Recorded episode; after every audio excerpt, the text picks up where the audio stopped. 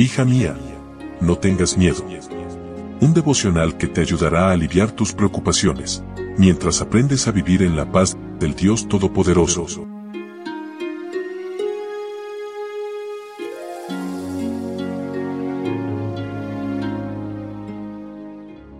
Hoy es domingo 4 de junio. Hola, hola, ¿cómo estás? Muy buenos días. Mi nombre es Analía. Qué gusto poder saludarte en esta mañana y darte la bienvenida a nuestro devocional para damas. Quiero aprovechar esta oportunidad para agradecer a todas esas personas que se acercaron a nosotros a través de nuestras redes sociales, que nos dejaron un mensajito.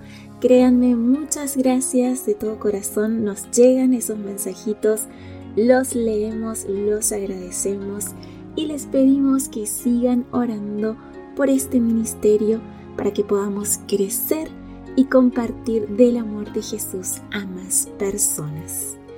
El miedo a los gobernantes es el título de nuestra meditación y nuestro texto bíblico se encuentra en Esther capítulo 9 versículo 3. Por miedo a Mardoqueo, todas las autoridades ayudaron a los judíos. Supongamos que los judíos en su terror al edicto de muerte hubiesen ignorado el segundo decreto en el que se les daba permiso para defender sus vidas a través del contraataque. La noticia parecía demasiado buena para ser cierta, pero la fe jugó un papel importante. Cuando los judíos vieron que los príncipes de las provincias estaban apoyando el segundo decreto, su corazón se llenó de felicidad. Para entonces, Mardoqueo ya era el primer ministro del reino amado por judíos y no judíos. El miedo que antes sentían los judíos ahora fue experimentado por los gobernantes de las 127 provincias. En días de crisis, dificultad o angustia, lee el libro de Esther. De la manera en que Dios cuidó de ellos, también cuidará de ti. Aquel día murieron 75 mil personas que venían a exterminar a los judíos. Así se estableció la fecha más reconocida y celebrada por el pueblo hebreo hasta el día de hoy.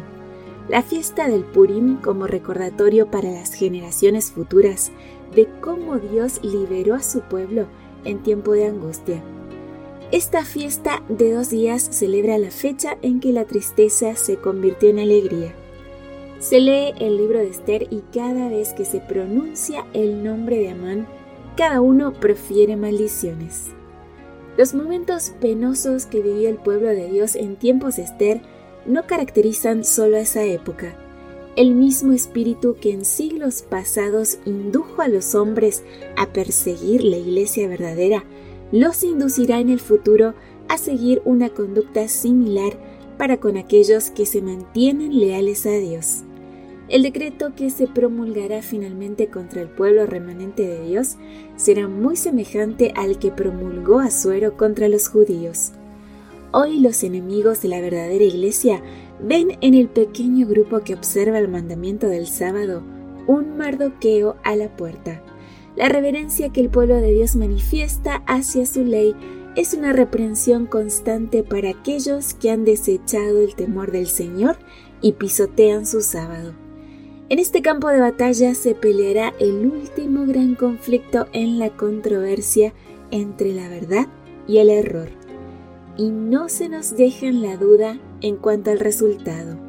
Hoy, como en los días de Esther y Mardoqueo, el Señor vindicará su verdad y a su pueblo. Amiga, confía en la promesa de vindicación y saborea por adelantado la victoria.